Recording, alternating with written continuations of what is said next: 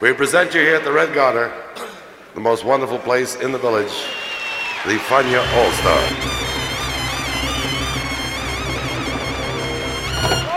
La hora faniática.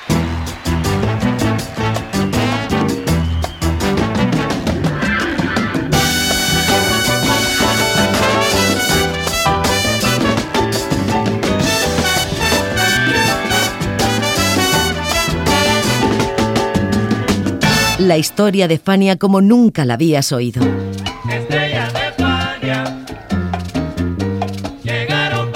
La sorprendente historia de Fania Records.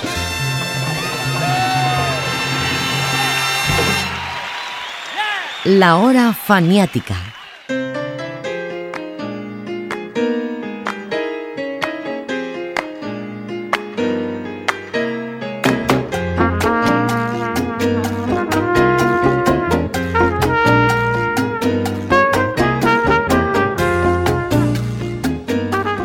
Mejor orquesta de su tiempo. Las invitaciones a grabar y tocar en diferentes lugares de Estados Unidos se sucedían una tras otra.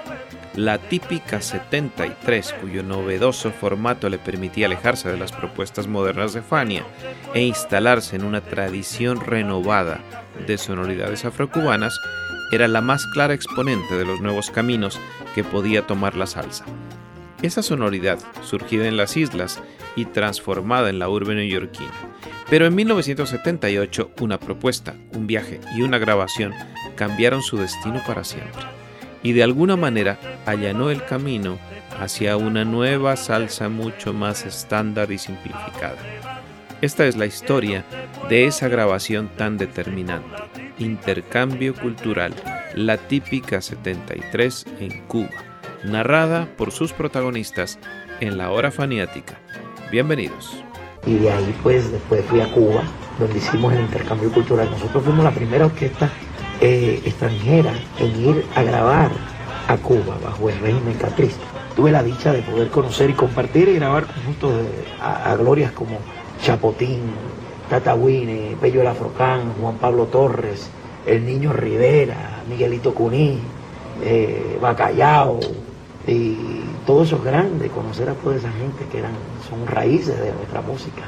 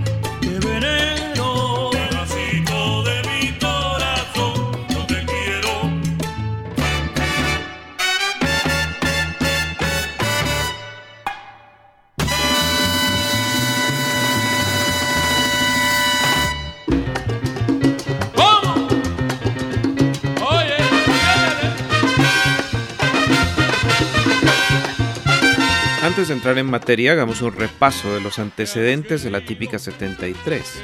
Como su nombre lo indica, se formó en 1973 por iniciativa de un grupo de músicos, todos integrantes de la orquesta de Ray Barreto, que solían reunirse en un club de Manhattan para descargar los fines de semana. El éxito impensado que tuvieron esas descargas provocaron el nacimiento del grupo que creció como una cooperativa.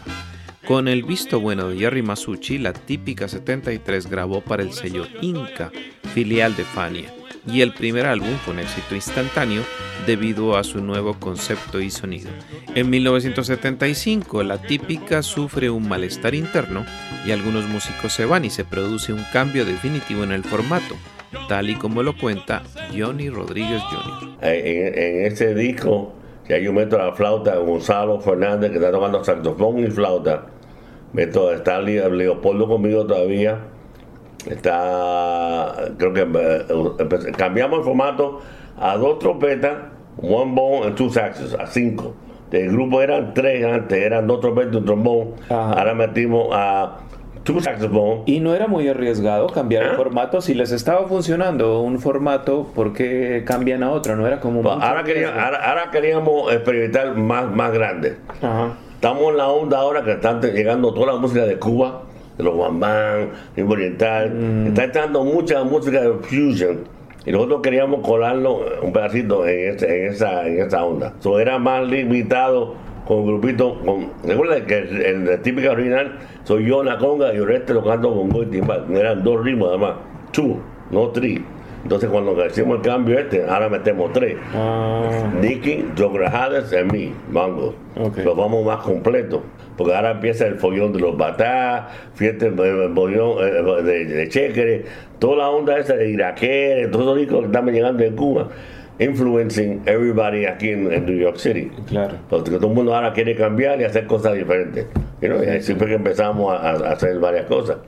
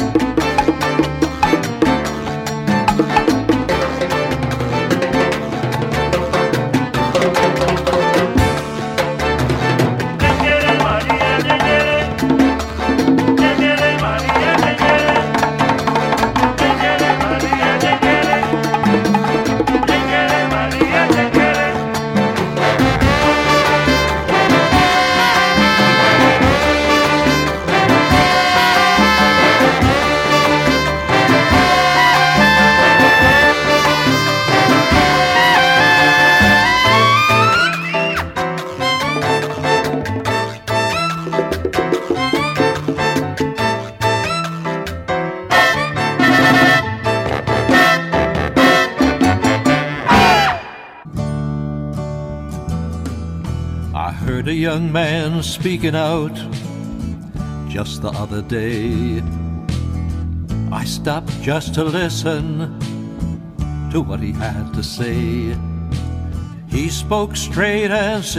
El presidente demócrata Jimmy Carter siempre tuvo fama de honesto, pero también de blando, sobre todo en materia de política exterior.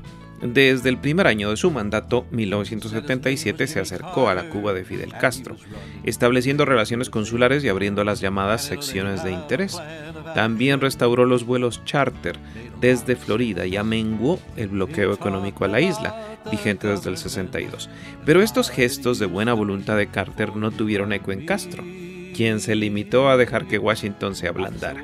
En abril del 80 el gobierno castrista provocó una avalancha de exiliados, entre los que se contaban convictos y criminales desde el puerto de Mariel hacia las costas de Florida. Esta crisis fue la gota que rebasó el vaso del rechazo natural de los residentes anticastristas en Estados Unidos hacia la administración Carter. ¿A qué viene todo esto? Al capítulo más negro en la historia de la típica 73. Ahí surge este proyecto avalado por el propio Jerry Masucci, quien había estudiado en La Habana y del que habla Johnny Rodríguez Jr. Se da porque yo, yo soy fanático de la música cubana, fanático, ¿ok? Cuando Carter se hace presidente, él da permiso a viajar a Cuba, ¿ok? Entonces yo, mi esposa, cuando yo oigo eso, inmediatamente yo llamé, llamé a una, una agencia Cuba Tours, que se empezaron a hacer excursions de New York to Canada, Canada, Cuba. Y yo llamo y hago una reservation. Voy con mi esposa, vamos. Tuvimos 10 días, vacilamos. Eh, me conocí a todos los músicos, yo conocía músicos aquí que llamaron allá, hay músicos Gianni Rodríguez, la música, eh, tocaron Tito Puente, me trataron como un rey. ¿Okay? Ahora, I come back, le digo a los músicos, ya hay que ir a Cuba, se vuelve loco, conocí a Tata Willy, conocí a bla, bla, bla, bla, bla, okay. Un día así. Cuando estaba con, con Pacheco en España, pues you like to record in Cuba, man. ¿Sabes? Entonces resulta que Jerry iba a Cuba mucho. Él, él, era abogado y tenía muchas amistades políticamente heavy duty en Cuba. Entonces se lo digo a Jerry. Jerry me dice, You want to record in Cuba? Said, yeah, let's do it. I said, for real? ¿Me estás jugando conmigo? I said, no. Let, let, let me make a phone, uh, let me make a, a couple of phone calls. I le dije, me pasa, me llama. I said, Johnny, we could do it. We could do this. You know, no haber billete, pues ellos no ver. Entonces, aplicamos.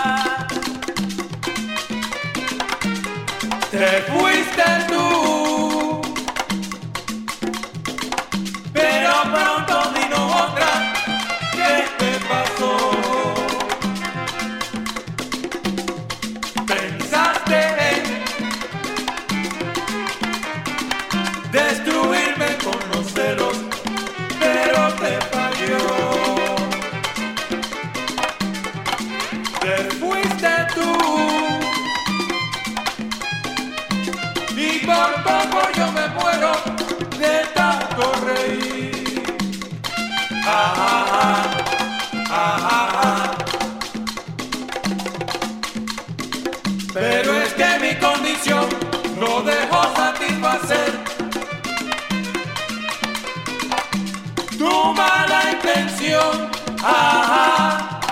Ajá,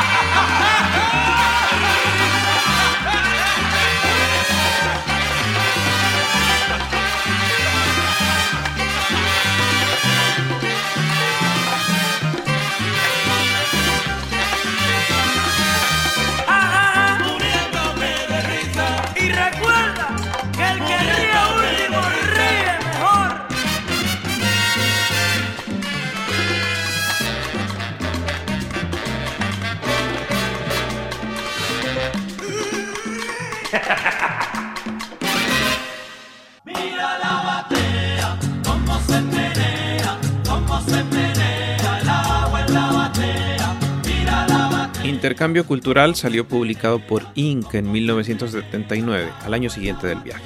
Respecto a la grabación del 78, Sonny Bravo y Johnny Rodríguez se oficiaron como productores, pero al ser grabado en los estudios el director de grabación fue el afamado compositor y productor de Egrem, Tony Taño, y el ingeniero Adalberto Jiménez. Luego sería remasterizado en Nueva York por Bob Ludwig. El pago por el uso de los estudios y la participación de los músicos cubanos fue, en cierta medida, el comienzo de la modernización de aquellos estudios. Así lo narra Johnny Rodríguez. Se hizo un trato porque no pudo, no pudo haber cam- el cambio de billete. ¿Ok?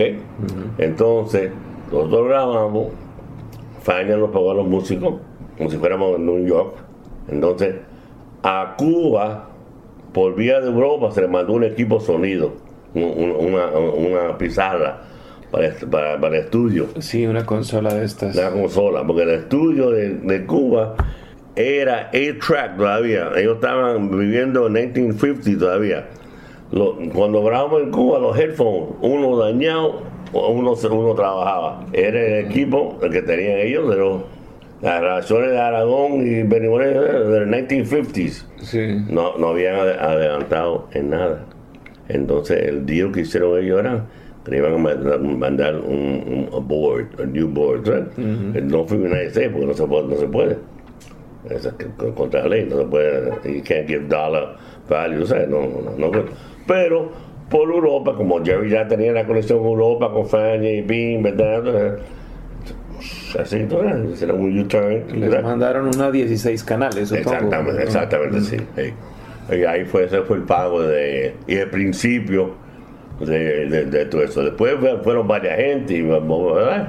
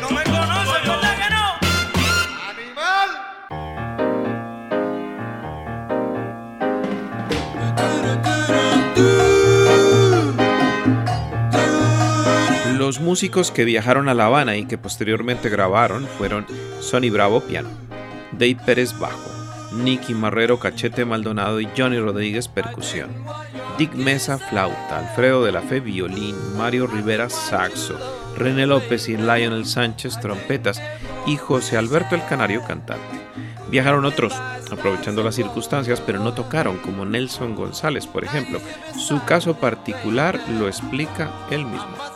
Cuando se rompe ese grupo, empezamos los quimbos, me invitan a ir a Cuba, la típica 63. Bueno, yo voy porque yo quería hablar con el niño Rivera. Ya yo conocía al niño Rivera, porque ya yo lo conocía a él y tenía siempre intercambio por escrito con él, él me escribía, yo lo escribía.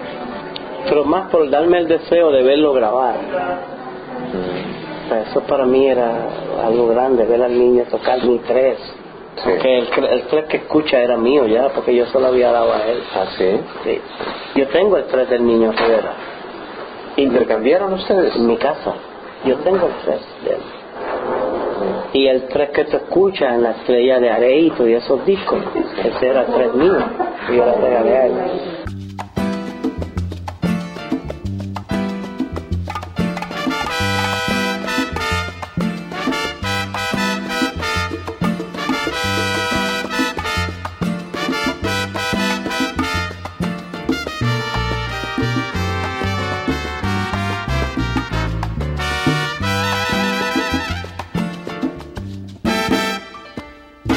Los santeros de Cuba voy a dedicar este guaguancó sabroso para bailar. Susana Cantero, Tito Bonilla, Chino y Tata Gaitán. Periquito Pate Palo y a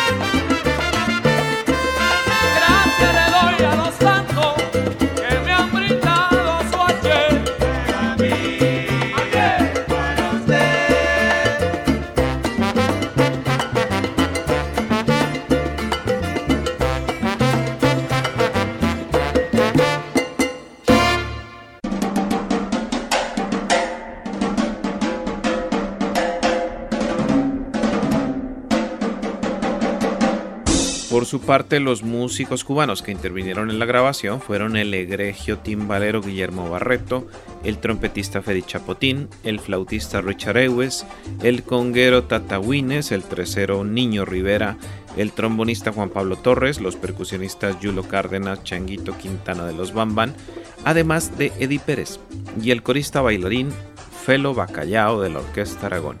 Todos estos músicos eran los ídolos de los músicos de la típica. ¿Cuántos días estuvieron allá? ¿Una semana? Diez días. Diez días. La gira esa de Air Canada tenía, eran 10 days. Uno pagaba tal, tal, tal, tal billete por persona, era con hotel y comida, tres, tres comidas diarias. Y grabamos, fuimos, y entonces por conexiones pudimos tocar de gratis en el Tropicana. En el Salón Beautiful, con el techo arriba, en el Tropicana tocamos, la gente lo aceptaron porque el grupo era muy cubano en ese tiempo fu- fuimos con Gachete Maduro, llevamos Batá, fuimos, fuimos con un, gru- un grupo completo, Heavy Duty, fuimos Heavy Duty. Tocamos en el Salón Bambí, que es donde se el baile del pueblo, ahí se vacila. So we had a great time. Conocimos a todos los maestros. Eh, que vengo estudiando de enero, de nene, el Chapotín, el Niño Rivera, eh, Bacallao, corista de Orquesta Aragón, a Changuito, Tata Winnie, Guillermo Barreto, a el Niño Rivera, los conocimos a todos. Y encima de eso, para mí, yo en el medio del salón dirigiendo a nuestros monstruos. Que una vez yo le digo a Sally, estoy soñando, esto es verdad, y no. Aquí estoy yo parado dirigiendo a toda esta gente que son más idols desde niño. Y ahí está trabajando para mí. ¿No? Fue una cosa, eso fue dream come true, un sueño de realidad. ¿tú ves? Juan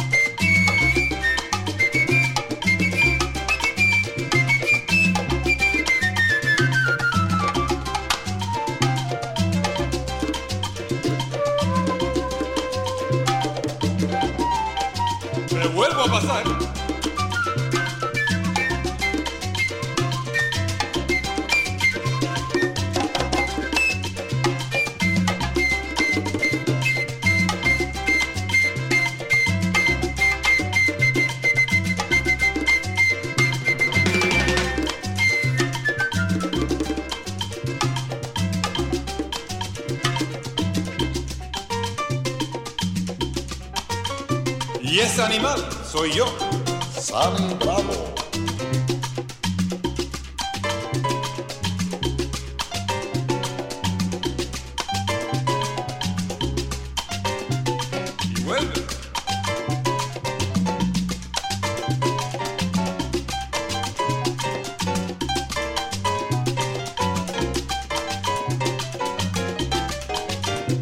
Al fin me salió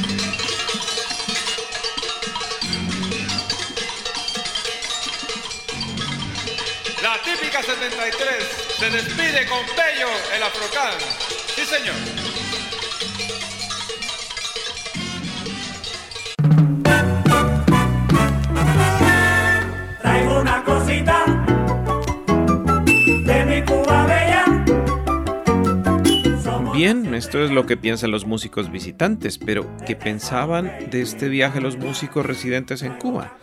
La experiencia de estas leyendas y jóvenes cubanos con los músicos de la típica 73 determinó que el sello local Areito creara en 1979 un conjunto con las características de las All Stars estadounidenses. Así nacieron las estrellas de Areito, realizando algunas de las mejores grabaciones de la historia reciente de la música cubana. No fue la única circunstancia, pues gente como Tata Wines estrechó sus lazos con los músicos de la típica, según lo contó él mismo en 1980. Tengo que regresar de Japón para Nueva York porque tengo un concierto, una invitación especial con, la típica 73 que yo grabé con ellos, un LP. Además, muchos déjame hablar de los muchachos de la típica 73 que son muy chéveres de todo, especialmente Mickey, el que toca la batería, el chamaco Mickey, chévere. Y me voy a sentir contento con los muchachos, porque ellos me entienden ya. No, ellos me entienden, ellos me entienden trabajando, mi estilo de tocar. Volvamos Además, vamos a darle un saludo especial porque estoy tocando su arreglo, que le, lo he dado a conocer en, en todo Colombia. A Chácara que me llamó ahorita. ¿Cómo se llama? Eddie. Eddie Martínez. Eddie Martínez, un gran arreglista y un gran compositor. Según tengo entendido, creo que me está haciendo dos arreglos más. Y debo decirle que, que voy a tener mucho gusto en grabarle sus arreglos, porque lo entiendo. Si no lo entiendo, no lo toco. Pero como lo entiendo, lo toco.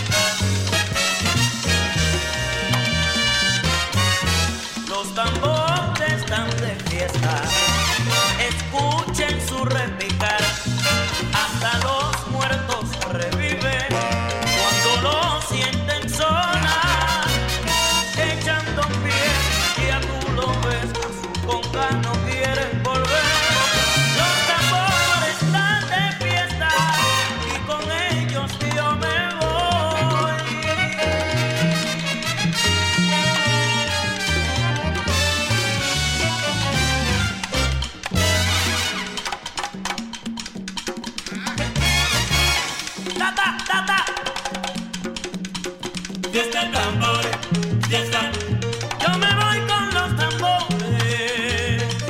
Y este tambor, y recuerdo a Lenny Moreira, el cantante de la hierba. Y este tambor, y esta, nuestro pedal, mi vamos todos, vamos el este bebé.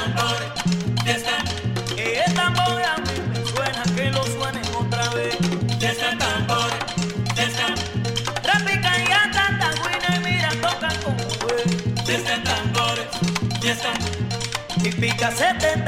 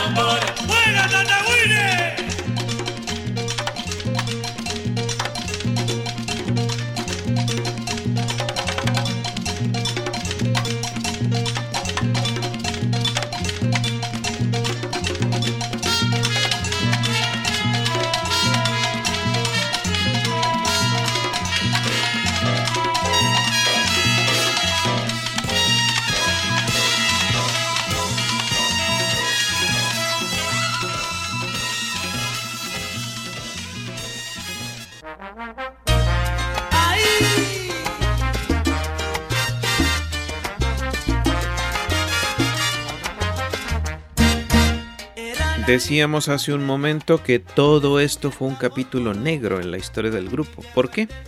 Porque la política no da tregua y siempre provoca exaltaciones a uno y otro extremo.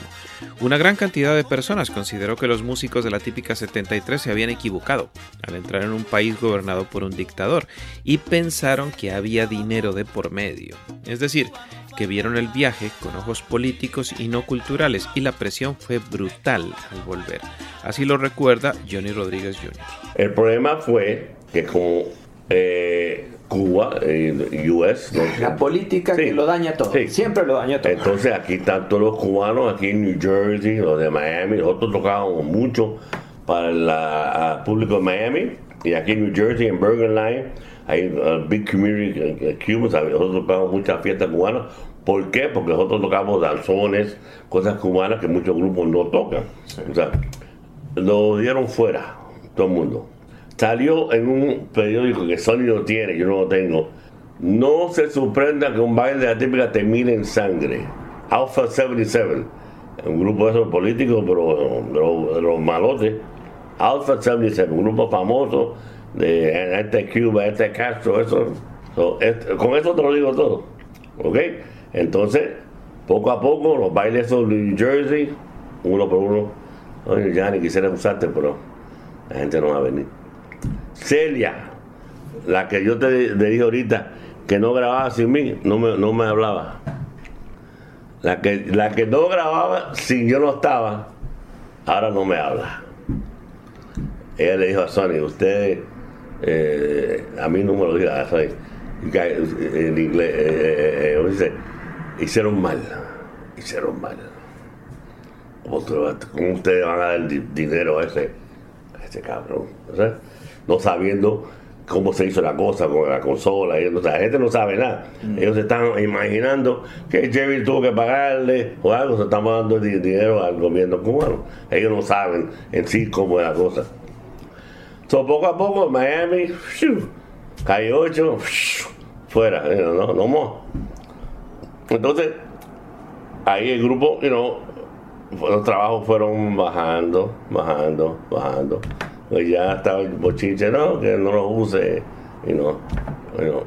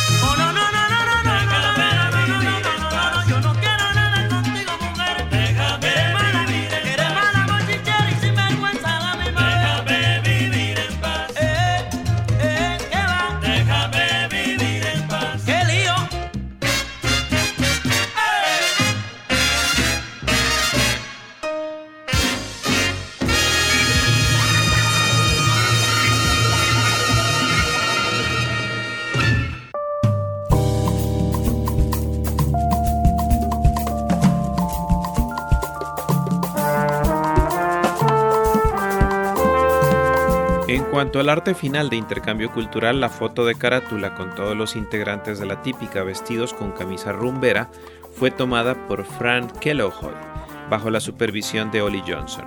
La contracarátula tuvo una foto tipo postal aérea del Castillo del Morro de La Habana. Los pósters del concierto los hizo Mario Rivoli. Unos meses más adelante y con toda la presión política encima, la típica 73 grabó Charangueando y algo más tarde su último álbum, Indo de 80s, en la cual participan los músicos que apoyaron la iniciativa cubana desde el comienzo, Eddie Martínez, Mario Bauzá, Rafael Cortijo, Caco y Yomo Toro. Sonny Bravo narra el final de la típica 73 debido a la grabación en Cuba, narración con la que aprovechamos para despedirnos. En la hora faniática de hoy los acompañó José Arteaga. La típica, el viaje a Cuba, sencillamente. Hubo noticias en, la- en los periódicos anticatristas en New Jersey. Eh, no se- no- no- que no se vaya a sorprender nadie si uno de los bailes de la típica termina en, en sangre. Hasta, cosas, cosas hasta ese nivel Sí. de agresividad. Sí. Entonces, entonces la gente que iba a tirar un baile, entonces pensando en un, un reto de, de- de- de- bomba o, o- o cualquier cosa. Entonces, poco a poco se fueron cerrando. Porque la típica lo que tenía era, antes de ir a Cuba, siempre éramos considerados como músicos que tocábamos música cubana. Ah, eh, la salsa, ya todo el mundo sabe lo que algunos no saben todavía, que el son montuno, eh, el mambo, eh, la guaracha, todos esos son géneros cubanos. Y ustedes eran más respetuosos con la tradición. Exactamente. Eh, pero entonces poco a poco, más nunca, viajamos a Miami, más nunca hicimos los bailecitos eh, que, que hacíamos mucho, mucho en, en New Jersey. En, eh, había en el Bronx, eh, eh, eh, club cubano, más nunca trabajamos ahí. Entonces poco a poco fueron cerrando, las puertas fueron cerrándose.